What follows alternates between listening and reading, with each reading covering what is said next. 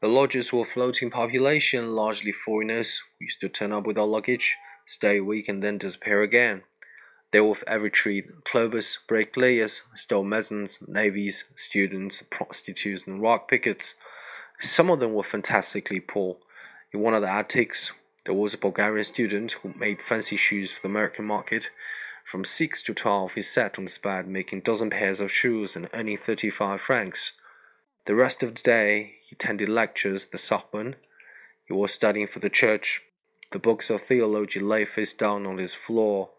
In another room lived a Russian woman and her son, who called himself an artist. The mother worked sixteen hours a day, donning silks at twenty-five centimes a sock, while the son, decently dressed, loafed in the Montparnasse cafe. One room was let to two different lodgers, one a day walker and the other a night walker. In another room, a widower shared at the bed with his two grown-up daughters, both consumptive. There were eccentric characters in the hotel. The Paris slums are gathering place for eccentric people.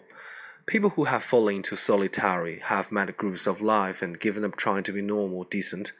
Poverty frees them from ordinary standards of behavior, just as money frees people from work.